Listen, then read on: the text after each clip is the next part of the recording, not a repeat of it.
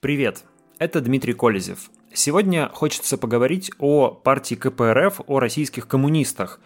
Поводом стало то, что, судя по сообщениям новостных агентств, Павла Грудинина э, собираются снять с выборов. Грудинин должен был занять место в тройке в списке КПРФ вместе с Геннадием Зюгановым и депутатом-космонавтом э, Светланой Савицкой. Но вот, судя по, по последним сообщениям, ЦИК готов снять его с выборов из-за наличия э, иностранной компании, что запрещено законом. Все это довольно интересный сюжет, и любопытно поговорить и про самого Грудинина, и про, само, и про КПРФ, и то, почему э, события складываются именно таким образом. Но для начала нужно напомнить, что кто вообще такой Павел Грудинин, если вы следили за выборами 2018 года, президентскими выборами, то вы помните, что этот э, довольно обаятельный, импозантный, усатый мужчина, чем-то напоминающий немного такого доброго Сталина, а, участвовал в президентских выборах и участвовал довольно неплохо. Занял, а, получил 12% голосов, а, и запомнился многим избирателям, его активно поддерживали довольно искренне а, некоторые люди там левых взглядов, левых убеждений, и таким образом в КПРФ помимо Геннадия Зюганова появилась еще одна яркая фигура. Грудинин — это такой предприниматель а, левого толка, предприниматель-коммунист, как бы парадоксально это, как бы парадоксально это не звучало, но это довольно распространенное явление в постсоветской России – он руководитель э, совхоза имени Ленина подмосковного, такого э, маленького социалистического рая как бы в Подмосковье, и вот у него есть такое сочетание довольно важных для политика характеристик. Он, во-первых, является представителем крупной левой партии, он а, обладает э, определенной харизмой, он имеет управленческий опыт, и он даже имеет э, некоторые финансовые ресурсы для того, чтобы самостоятельно там, проводить какие-то предвыборные мероприятия, вести свою кампанию. В общем-то, получился неплохой, довольно интересный кандидат. И вот теперь этого кандидата КПРФ собиралась выставить э, на, президи... на парламентские выборы в тройке.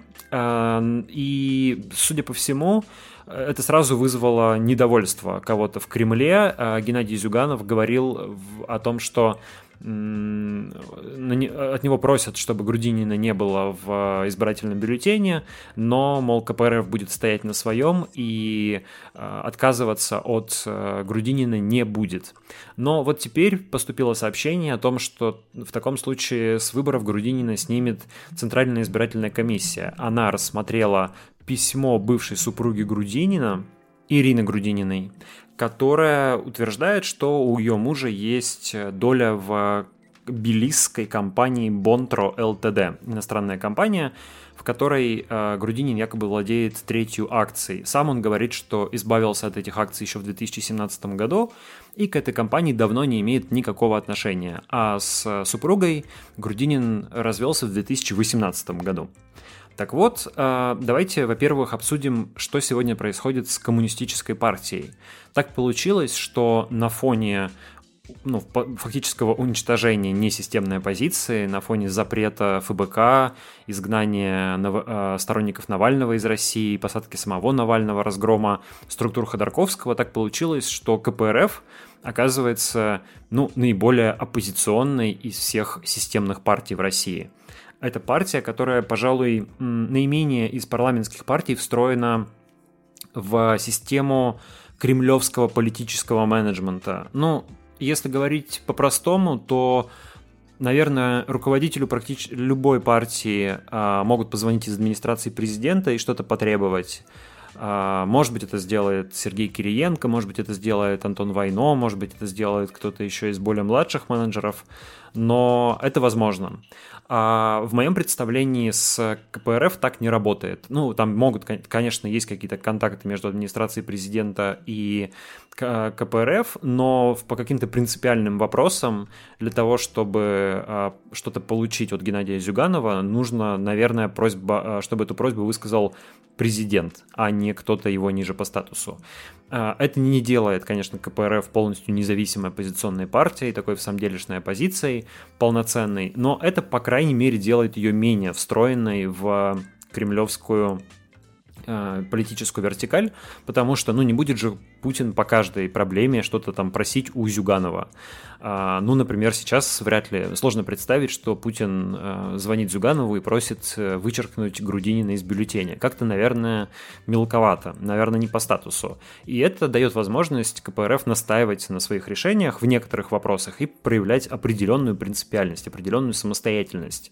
И, в общем-то, избиратели, наверное, это ощущают, потому что а, сегодня КПРФ по рейтингам, по а, проводящимся социологическим опросам, это партия номер два в России после «Единой России».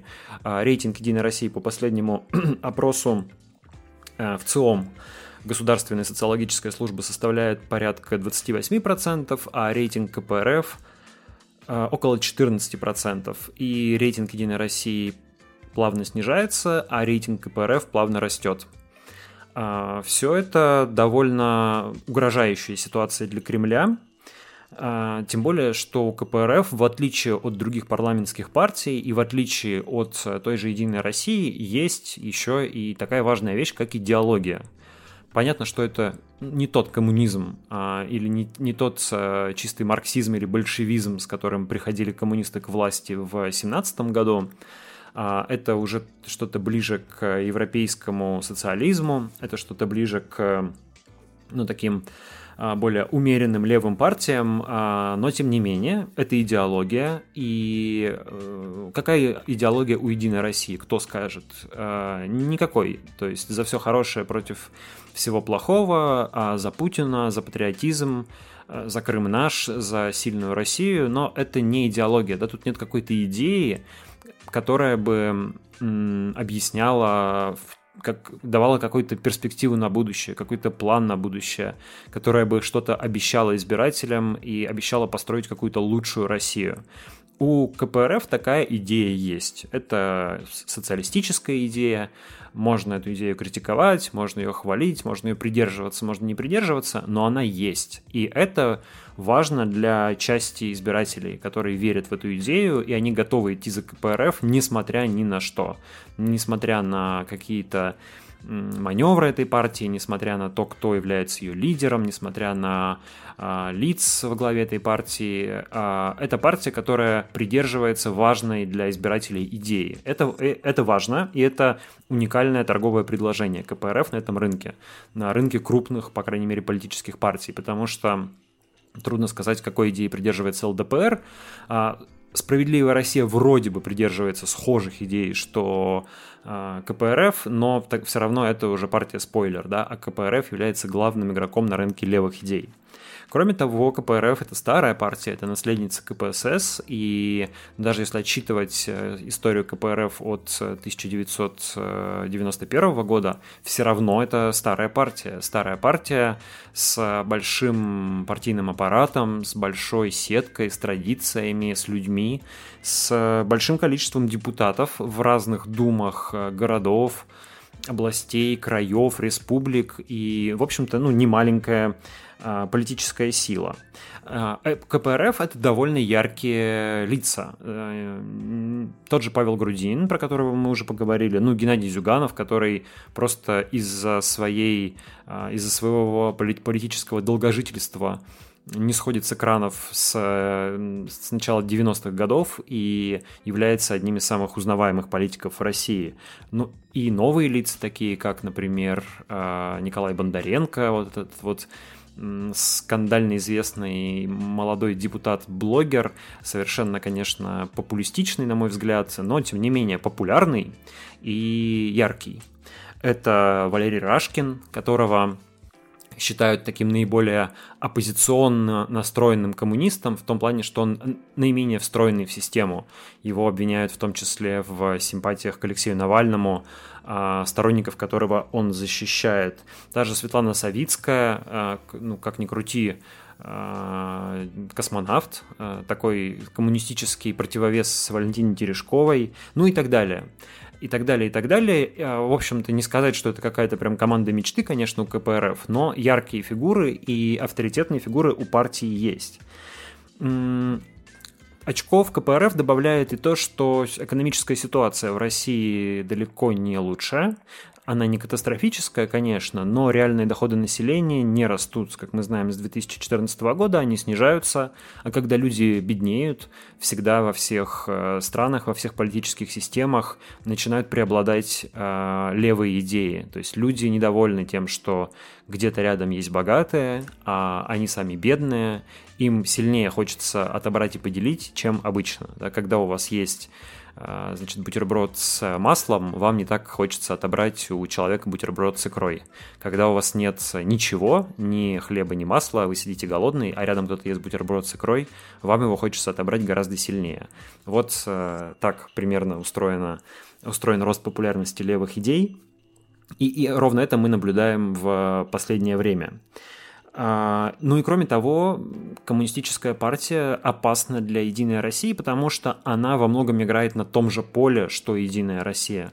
Я уже говорил, что у Единой России как таковой нет какой идеологии, но при этом у нее есть ну, определенный набор патриотических штампов, которых, а, эксплуатация которых важна для части избирателей. Русский мир, консервативные ценности и все такое прочее. Вот ровно эти же ценности исповедует и коммунистическая партия.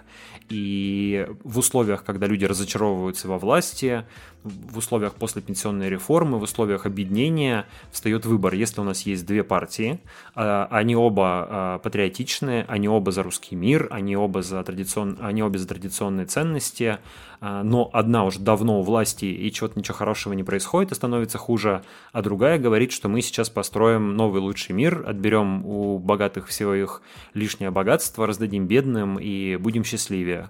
А, понятно, что в таких условиях и люди а, начинают склоняться к КПРФ. Тут вроде как не нужно, в отличие от э, либеральной позиции, да, придавать какие-то консервативные идеалы, не нужно, значит, думать, что ты продал, продался коварному Западу с его либеральными идеями. Нет, остаешься в рамках такой патриотической парадигмы, но просто а, переходишь к, передаешь свои симпатии более левым политикам. Поэтому КПРФ активно откусывает у Единой России, и это для Единой России, конечно, опасно. Ну и что еще интересно, у Коммунистической партии Российской Федерации есть довольно серьезный внешний партнер. Это, конечно, Китай с его коммунистической партией. А довольно хорошо налажены связи между КПРФ товарищами коммунистами из Китая, и учитывая, что Китай представляет важный влиятельный центр силы, а КПРФ получает э, определенный потенциал еще и как сила внутри страны, которая может э, договариваться с внешним партнером. Да? Ну, либеральные партии, например, могут договариваться о чем-то с западными странами, да, вести с ними какие-то отдельные переговоры, быть таким мостиком, перекинутым с западным странам, потому что они разделяют идеи э, западного либерализма. А вот Коммунистическая партия Российской Федерации может э, сказать своим избирателям, слушайте, мы а, хотим, чтобы мы жили как в Китае. Посмотрите, как успешно он развивается, как там а, растет а, производство, как там развивается индустрия. Вот мы дружим с китайскими товарищами и готовы сделать в России примерно так же. А, ну, не факт, что это понравится всем избирателям, но какой-то части понравится. И кроме того, получается, что эта партия сразу с довольно четкой внешнеполитической ориентацией. Если коммунисты придут, придут к власти, они будут взаимодействовать с Китаем. Это уже хорошо понятно. И это, по крайней мере, вносит какую-то ясность. Словом, коммунистическая партия Российской Федерации сегодня оказалась, ну, вот такой наиболее цельной, наименее системной и наиболее привлекательной для многих оппозиционно настроенных избирателей граждан.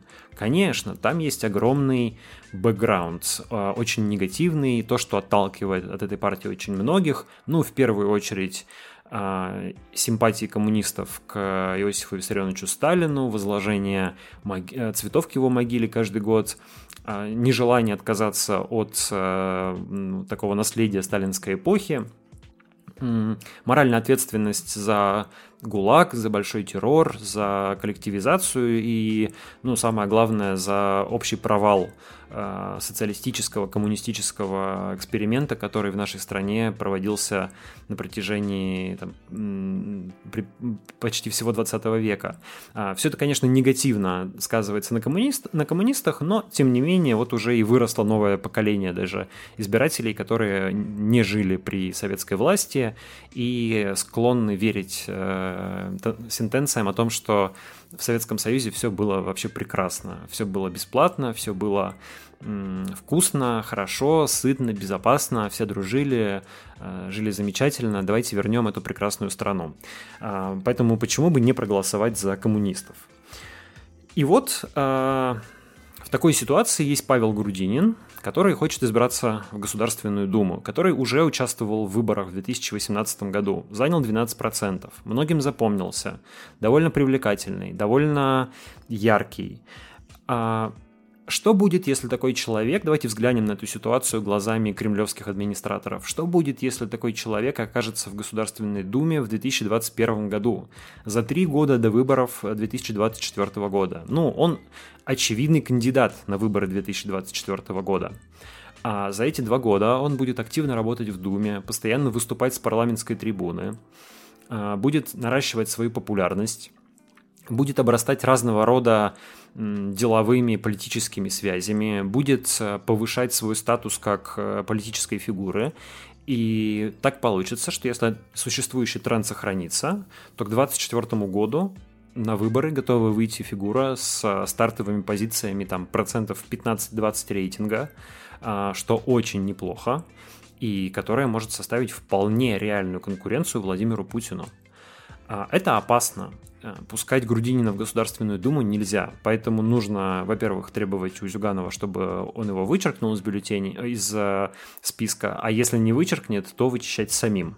Ну и тут, видимо, появляется на горизонте старая ситуация с его бывшей супругой Ириной Грудининой, которая написала заявление в ЦИК слезное с просьбой не дать ее мужу, бывшему мужу стать депутатом, потому что, дескать, если он станет депутатом, то он э, разрушит ее жизнь, сможет а, еще сильнее всячески ей мешать жить и ее преследовать, никогда не отдаст ей тех денег, которые должен якобы отдать. И все это э, муссируется по федеральным каналам, ну а самое главное, все это превращается в некие юридические решения.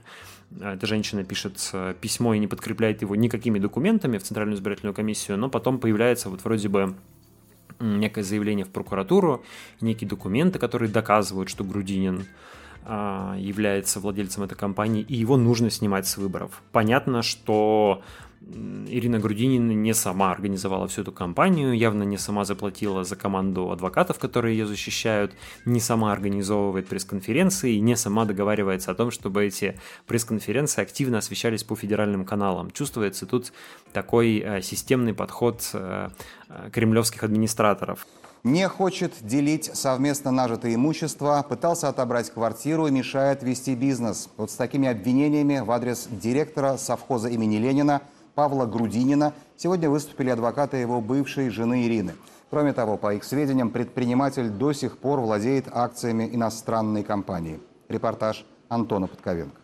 Наверное, я совершенно не, вку... не, не вникал глубоко в эту ситуацию и допускаю, что Павел Грудинин мог как-то ужасно обидеть эту женщину и достоин всяческого нашего порицания, но понятно, что эта женщина здесь э, используется в роли политической пешки, которая должна помешать а, в свою очередь, фигуре Павла Грудинина дойти до конца доски и стать политическим ферзем, угрожая поставить мат э, нынешнему кремлевскому режиму. Простите за такую э, за такую пошловатую шахматную метафору. Так вот, я как-то раз во время президентской кампании 2018 года встречался с Павлом Грудининым, делал с ним интервью.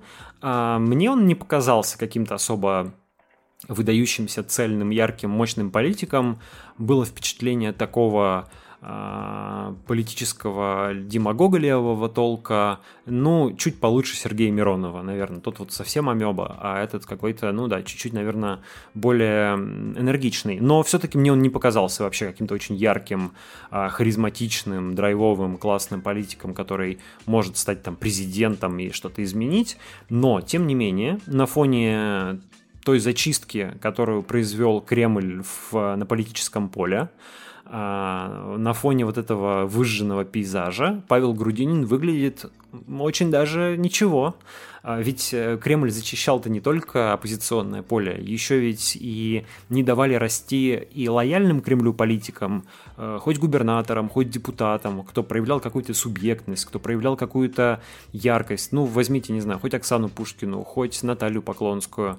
А, все какие-то фигуры, которые более или менее отклонялись от линии партии и могли на этом как-то вырасти и проявить какую-то индивидуальность, они практически загонялись э, под под линолеум. А, куда-то, и их не видно, да, то есть, и таким образом политическое поле зачищено и в оппозиционной части, и в провластной части, нет там никого заметного, и вот на этом фоне Павел Грудинин, при всех его минусах, оговорках и скидках, даже он выглядит, в общем, ого-го каким политиком а, и становится опасным. Так что Непонятно, что будет происходить дальше до конца. Сейчас э, есть пока только проект решения ЦИК о том, что Грудинина снимают с выборов. А, решится ли действительно на это избирательная комиссия, непонятно, потому что это может только раззадорить коммунистически настроенных избирателей. Ну вот, э, я не являюсь целевой аудиторией коммунистов, но и то обратил внимание на эту партию и задумался о том, а не будет ли полезен мой голос в нынешней ситуации, когда вник э, в то, что там происходит, и подумал про эту ситуацию с Павлом Грудининым. А, нужно отметить и то, что сам Зюганов все-таки с его слов отказался убирать а, Грудинина из списка, что напоминает нам о том, что определенная независимость, самостоятельность, субъектность у КПРФ остается. А, я продолжаю размышлять, за кого отдать голос на этих выборах, потому что ну, голосовать вроде как не за кого, и в качестве альтернативы для демократически настроенных избирателей предлагают э, партию Яблоко и партию Новые люди – а, партия «Новые люди» выглядит каким-то уж совсем кремлевским спойлером. Партия «Яблоко» а, вся настолько извозилась в, в грязи с историей про осуждение Алексея Навального, что прям не хочется совсем за них голосовать. А самое важное, а, есть уверенность в том, что партия «Яблоко» все равно в Государственную Думу не пройдет. Поэтому голос, отданный за эту партию, поможет э, той партии, у которой рейтинг выше, то есть Единая Россия. Так что представляется, что если уж мы соглашаемся с мыслью о том, что в, этой, в эту Госдуму не пройдут никакие там, симпатичные нам партии, а пройдут э, партии вот примерно те же самые, что есть в нынешней Государственной Думе, то, значит, э, в этой ситуации благом является более разнообразная Дума, чем более монолитная, да, то есть чем больше КПРФ, ЛДПР, Справедливая Россия откусят у Единой России, тем лучше, потому что чем э, более, более раз э, диверсифицированный парламент, чем там больше разных политических сил, и чем эти силы влиятельнее, тем сложнее Единая Россия, тем больше Кремлю приходится идти на какие-то компромиссы, тем вообще ну, больше шанс на какую-никакую демократизацию хотя бы парламентской деятельности, более живые дискуссии в парламенте, а, столкновения реальные по поводу каких-то законов и так далее, какое-то оживление политической жизни и, может быть, изменения к 2024 году. Поэтому я нахожу себя в ужасной ситуации, когда нужно выбирать, за кого проголосовать, за справедливую Россию, за КПРФ или за ЛДПР. А, ну, в общем, пока я этот выбор не сделал, и ну, придется сделать в ближайшее время. Как говорится, будем наблюдать. Это был Дмитрий Колезев. Вы можете поставить оценку этому подкасту. Я буду вам очень благодарен, если вы это сделаете. Также можете подписаться на меня в Телеграме и в Твиттере. Ну и пишите письма на колезевсобака.gmail.com. Рад был с вами услышаться. Пока. Пока.